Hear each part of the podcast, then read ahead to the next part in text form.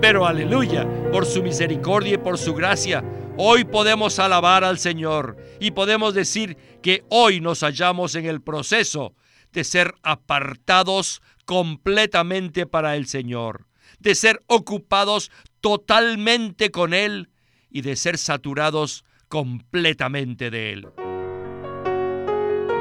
Bienvenidos al estudio Vida de la Biblia con Witness Lee. Esperamos que este estudio vida los introduzca en un disfrute más profundo de las escrituras y de nuestro querido y precioso Señor Jesús. Visítenos en nuestra página de internet radiolsm.com y allí podrán escuchar gratuitamente todos los programas radiales del Estudio Vida.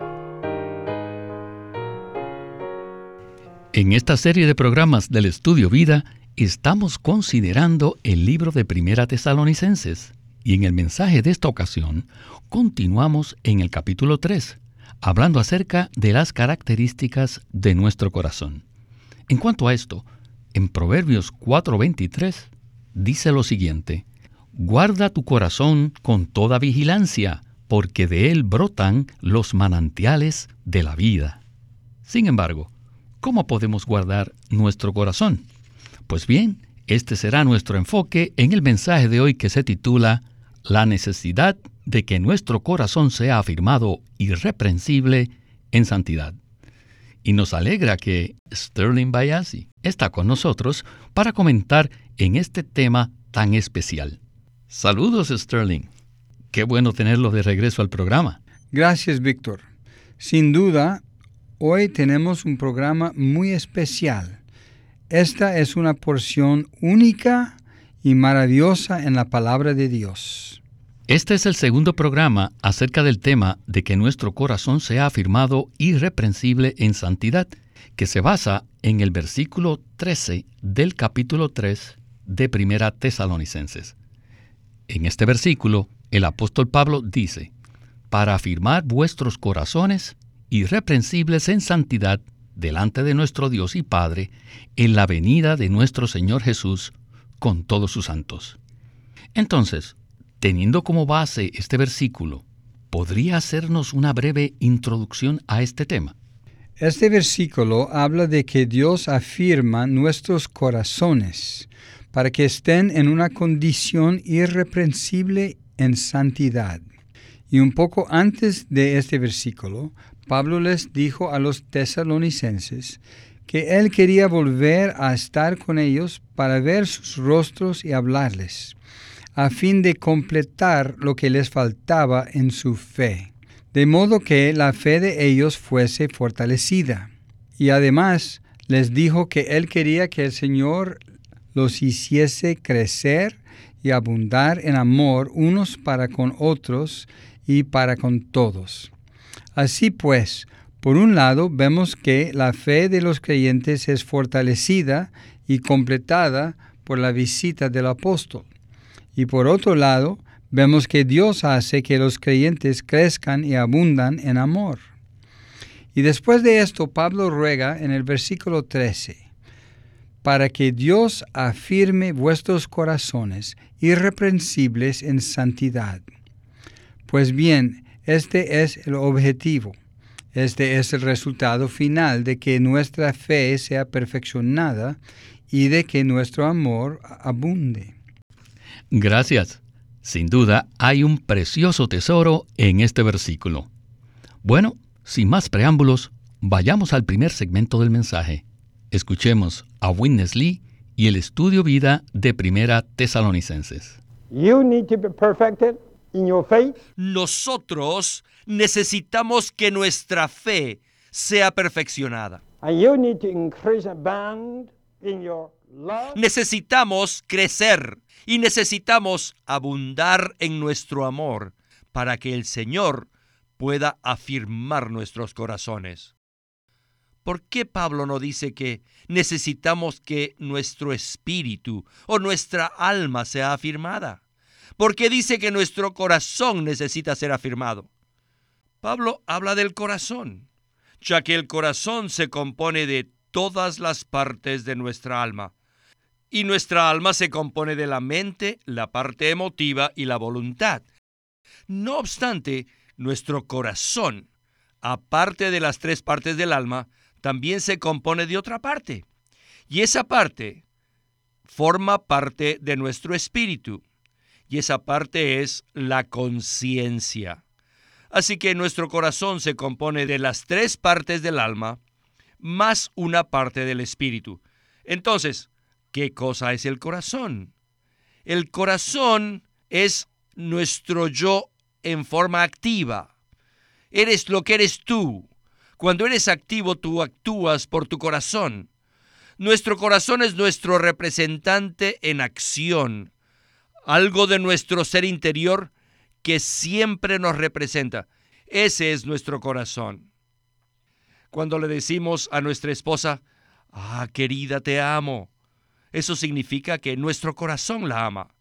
De la misma manera cuando decimos, odio a ese perro, eso no significa que uno de nuestros pies lo odia, ni que nuestra nariz lo odia, no, sino que nuestro corazón lo aborrece, nuestro corazón lo odia.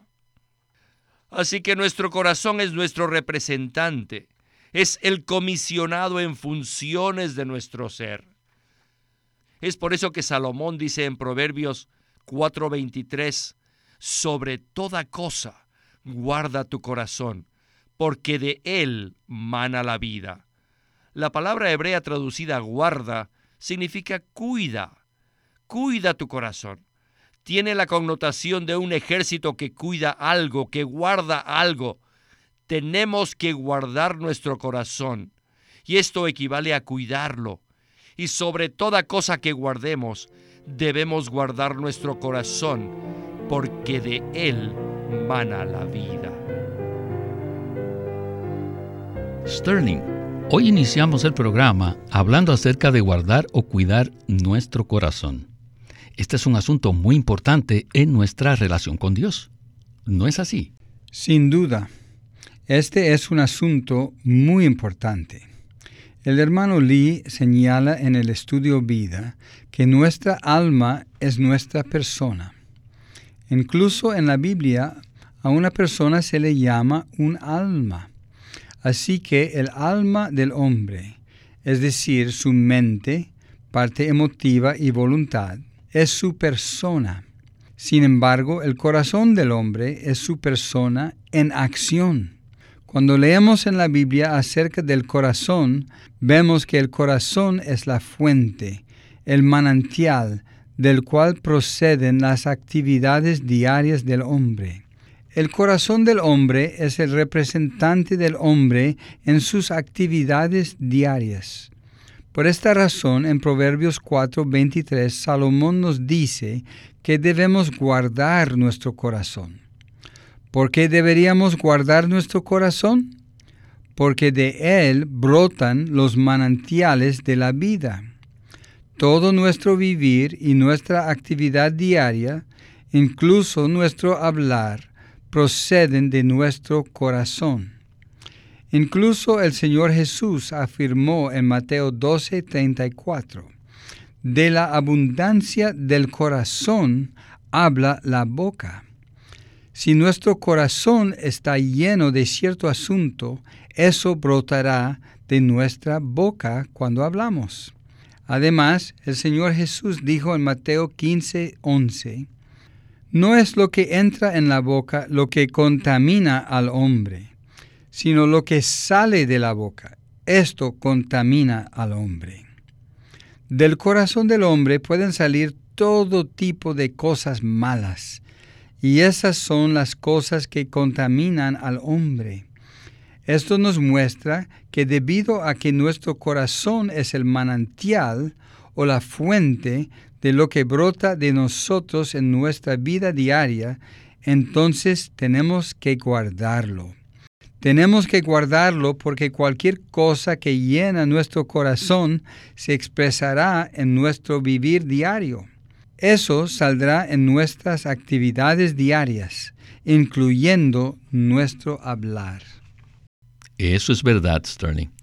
En Mateo 12, 34 y 35, el Señor Jesús dice, de la abundancia del corazón habla la boca. El hombre bueno de su buen tesoro saca buenas cosas, y el hombre malo de su mal tesoro saca malas cosas. Así pues, nuestro corazón es el lugar por donde salen buenas cosas o malas cosas. Por eso tenemos que guardar nuestro corazón, tal como lo dijo Salomón en Proverbios 4:23. Allí dice, guarda tu corazón con toda vigilancia, porque de él brotan los manantiales de la vida. Esta es la posición del corazón. Bueno, en el siguiente segmento, Winnesley hablará acerca del versículo en Jeremías 17.9 que dice lo siguiente. Engañoso es el corazón más que todas las cosas e incurable. ¿Quién lo conocerá? Escuchemos a Winnesley. Adelante. The heart is el corazón es el miembro de todo mi ser que actúa. Todas las cosas de nuestra vida diaria actúan a través del corazón. El corazón es el interruptor. Por ejemplo, la electricidad actúa a través del interruptor. Cuando prendemos el interruptor, la electricidad se prende. Cuando la apagamos, se apaga. Nuestro corazón es el interruptor de nuestra vida. ¿Qué clase de personas somos? ¿Cómo nos comportaremos? Todo depende de la clase de corazón que tengamos. Y puesto que somos seres caídos y pecaminosos, Jeremías 17 dice que nuestro corazón, no el corazón físico, sino el psicológico, dice que es corrupto y engañoso. Y algunas traducciones dicen desesperadamente malvado. Y otras traducen perverso. O puede traducirse también como incurable. Y lo que quieren decir es que nuestro corazón es corrupto, es podrido, hasta el grado de ser incurable. Esta es la condición del corazón psicológico de todos los descendientes de Adán. Pero en la salvación completa que Dios efectúa, Él nos promete en Ezequiel 36, 26, que nos dará un corazón nuevo. Un corazón nuevo no se refiere a que nos dará otro corazón, sino que será un corazón renovado. Y un corazón que ha sido renovado es un corazón que se vuelve a Dios. Cuando nuestro corazón se vuelve a Dios, es una señal muy saludable de que Él lo ha renovado. En la salvación que Dios efectúa, la renovación es un hecho que ocurre una vez y para siempre. Pero en nuestra experiencia, nuestro corazón necesita ser renovado continuamente. Oh, hace tres años, cuando usted fue salvo, su corazón se volvió a Dios completamente. Pero después de dos años, es posible que su corazón se haya apartado un poco de Dios su corazón se alejó de Dios. Pero luego, por la misericordia de Dios, quizás por haber tenido comunión con algún santo, o por haber asistido a una reunión, o por cualquier otro medio de su gracia, su corazón se vuelve al Señor nuevamente. Y cada vez que nuestro corazón se vuelve al Señor nuevamente, nuestro corazón es renovado. Y debemos decirle, Señor, cuánto te agradezco. Qué misericordia que tú hayas visitado mi corazón y tú hayas hecho que mi corazón se vuelva a ti. Esta es la primera característica de un corazón que ha sido renovado. Qué gran misericordia que el Señor nos visite y vuelva nuestro corazón de regreso a Él. Estoy muy conmovido por esta palabra.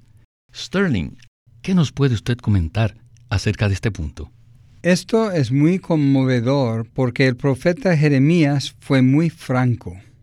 En Jeremías 17:9 él dijo, Engañoso es el corazón más que todas las cosas, e incurable. Esta es la verdadera condición del hombre caído, y eso significa que cada uno de nosotros, en nuestra condición caída, tenemos este tipo de corazón. Sin embargo, cuando Dios viene a salvarnos, Él renueva nuestro corazón y nos da un corazón nuevo. Y este corazón nuevo desea volverse hacia Dios. Esto se debe a que Dios se ha impartido a sí mismo como un elemento renovador en nuestro corazón, haciendo que nuestro corazón se inclina hacia Él. Por parte nuestra, necesitamos ejercitarnos para volver nuestro corazón al Señor. Tenemos la inclinación de volvernos al Señor porque nuestro corazón ha sido renovado, pero también tenemos que ejercitarnos para volvernos a Él. Nuestro corazón es como un interruptor eléctrico que puede permitir que la corriente eléctrica pase a través de él o que puede cortar la corriente. Podríamos decir que Dios es la electricidad divina. Y cuando nuestro corazón se vuelve hacia Él, Dios tiene la manera de fluir dentro de nosotros y de fluir a partir de nosotros en nuestra vida y actividades diarias.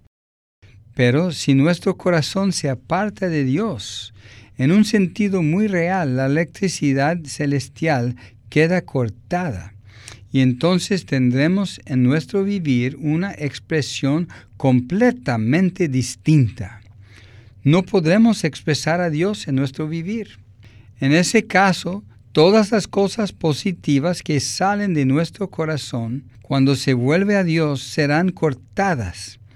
Es por eso que necesitamos volver nuestro corazón hacia Dios, para que en cierto sentido encendamos el interruptor. Cada vez que nos volvemos al Señor, que volvemos nuestro corazón hacia Él, el interruptor se enciende y Dios entra en nosotros. Y entonces Dios puede llegar a ser el contenido mismo de nuestro corazón y también de nuestro vivir. Esto es de inmensa importancia para nosotros los cristianos en nuestra vida cristiana. Gracias. Y quiero leer el versículo en Ezequiel 36, 26, al cual se refirió el hermano Lee. Dice así, También os daré un corazón nuevo, y pondré un espíritu nuevo dentro de vosotros, y quitaré de vuestra carne el corazón de piedra, y os daré un corazón de carne. El hermano Lee comentó que no se trata de tener un corazón diferente, sino más bien que tengamos un corazón que se vuelve al Señor. Y al final del segmento anterior, él mencionó que la primera característica de un corazón renovado es que el corazón se vuelve al Señor Jesús. Aprecio mucho que nuestro corazón se puede volver al Señor cuando algún hermano nos visita o cuando escuchamos algo acerca de la palabra de Dios. Y oramos para que en este momento el Señor Jesús visite a nuestros radioescuchas y les dé un corazón vuelto hacia Él. Bueno, necesitamos avanzar al segmento final en el cual hablaremos acerca de la segunda característica de un corazón renovado. Escuchemos a Winnesley. Adelante. Entonces, la segunda característica de un corazón renovado es que este corazón busca la pureza. Tener un corazón puro equivale a tener una sola motivación en nuestro corazón, un solo motivo. Cualquier cosa que hagamos, debemos hacerla teniendo un solo propósito, es decir, debemos hacerlo para Dios. Yo amo a Dios y porque lo amo, lo hago para Él, sin tener ningún otro motivo. Mi corazón es puro. Esta es la característica. Santos queridos, si alguna vez han leído todos los versículos de la Biblia que hablan acerca del corazón, podrán ver que las dos características de un corazón renovado, es decir, volverse al Señor y ser puro de corazón, son la clave para activar, o sea, para prender nuestro corazón. De lo contrario, el interruptor del corazón estará apagado y estaremos desconectados de Dios en nuestra vida. Entonces, todas las cosas malignas empezarán a brotar de nuestro corazón, debido a que nuestro corazón es la fuente, el corazón es el manantial y el corazón también es el río de donde fluyen toda clase de cosas malignas. Ahora podemos ver lo que significa que nuestros corazones sean afirmados irreprensibles en santidad. Anteriormente estábamos apartados del Señor y nuestro corazón no estaba ocupado con Él, sino que estaba ocupado con muchas otras cosas diferentes. Yo no sé con qué estaban saturados los corazones de ustedes, pero aleluya, por su misericordia y por su gracia, hoy podemos alabar al Señor y podemos decir que hoy nos hallamos en el proceso de ser apartados completamente para el Señor, de ser ocupados totalmente con Él y de ser saturados completamente de Él. De esta manera, nuestro corazón llegará a ser hecho santo, es decir, llegará a una condición de santidad. Que un corazón sea afirmado irreprensible en santidad es algo mucho más que solamente volver nuestro corazón al Señor. Y es mucho más que ser solamente puros de corazón. Es mucho más que eso. Es tener un corazón vuelto y un corazón puro para Él. Pero además es necesario que nuestro corazón sea apartado completamente para Él y que sea ocupado por Él y totalmente saturado de Él. Un corazón puro es la segunda característica de un corazón renovado. Tener un corazón puro es tener una sola motivación, un solo propósito para hacer la voluntad de Dios.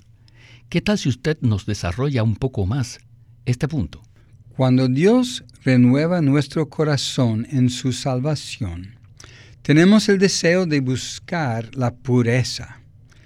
Y por supuesto, este asunto de ser puros de corazón, ciertamente lo encontramos en el Nuevo Testamento.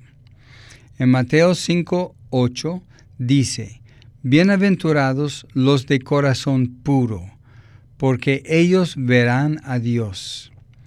¿Y qué significa ser puro de corazón? Significa que Dios mismo es nuestra única meta y nuestro único objetivo. Buscamos a Dios y solo a Dios, y lo amamos. Todo lo que hacemos es simplemente porque amamos a Dios, no porque estamos buscando algo para nosotros mismos, aparte de Dios. Hacemos lo que hacemos simplemente porque amamos al Señor.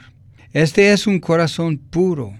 Un corazón puro es un corazón que busca solamente a Dios un corazón que busca hacer la voluntad de Dios y que busca la gloria de Dios. Este es el único objetivo de un corazón puro. Así pues, cuando consideramos nuestro propio corazón, tenemos que confesar que tenemos muchos tipos diferentes de motivos para las cosas que hacemos y que estamos buscando muchas otras cosas además de Dios. Sin embargo, debido a la obra renovadora del Señor en nuestro corazón, tenemos el deseo de buscar la pureza. A medida que volvemos nuestro corazón a Dios, al ejercitarnos para volver a Él en respuesta a su obra renovadora, entonces le abrimos la puerta al Señor. Le damos el permiso y el camino para que Él se imparta a sí mismo en nuestro corazón, a fin de que poco a poco nuestro corazón sea apartado para Él y esté separado de tantas cosas que antes solíamos amar, desear y buscar. Ahora nuestro corazón está apartado para Dios y se convierte en un corazón que está ocupado con Dios. No estamos ocupados con ganar dinero, ni con tener cierto entretenimiento y placeres. Nuestro corazón está ocupado solamente con Dios. Y con el tiempo nuestro corazón estará saturado de Dios. Y entonces Dios se convierte en el elemento de santidad que está en nuestro corazón. Cuando llegamos a este estado, el cual es la meta, Dios establece nuestro corazón irreprensible en santidad y somos absolutamente santos. Este equivale realmente a la madurez en vida. Esto equivale a tener nuestro corazón absolutamente ocupado con Dios, poseído por Él y saturado de Él. Entonces nuestro corazón se vuelve irreprensible. Esto significa que nuestro corazón está afirmado, establecido y es inmutable. Llegamos a ser tan inmutables como Dios mismo es inmutable. Pues bien, esta es la condición irreprensible de nuestro corazón en santidad. Aprecio mucho que este programa comenzó con los versículos en Primera Tesalonicenses acerca de que necesitamos tener un corazón que se vuelva al Señor Jesús y que necesitamos tener un corazón puro, tal como se menciona en Mateo 5.8 y en 2 Timoteo 2.22. Pero incluso tener un corazón puro y vuelto al Señor no es suficiente. Además, necesitamos que Cristo haga su hogar en nuestros corazones, según la oración de Pablo en Efesios 3:17. Que Cristo haga su hogar en nuestro corazón nos suministra la esencia de la santidad. No podemos ser afirmados irreprensibles en santidad solamente al tener nuestro corazón vuelto al Señor.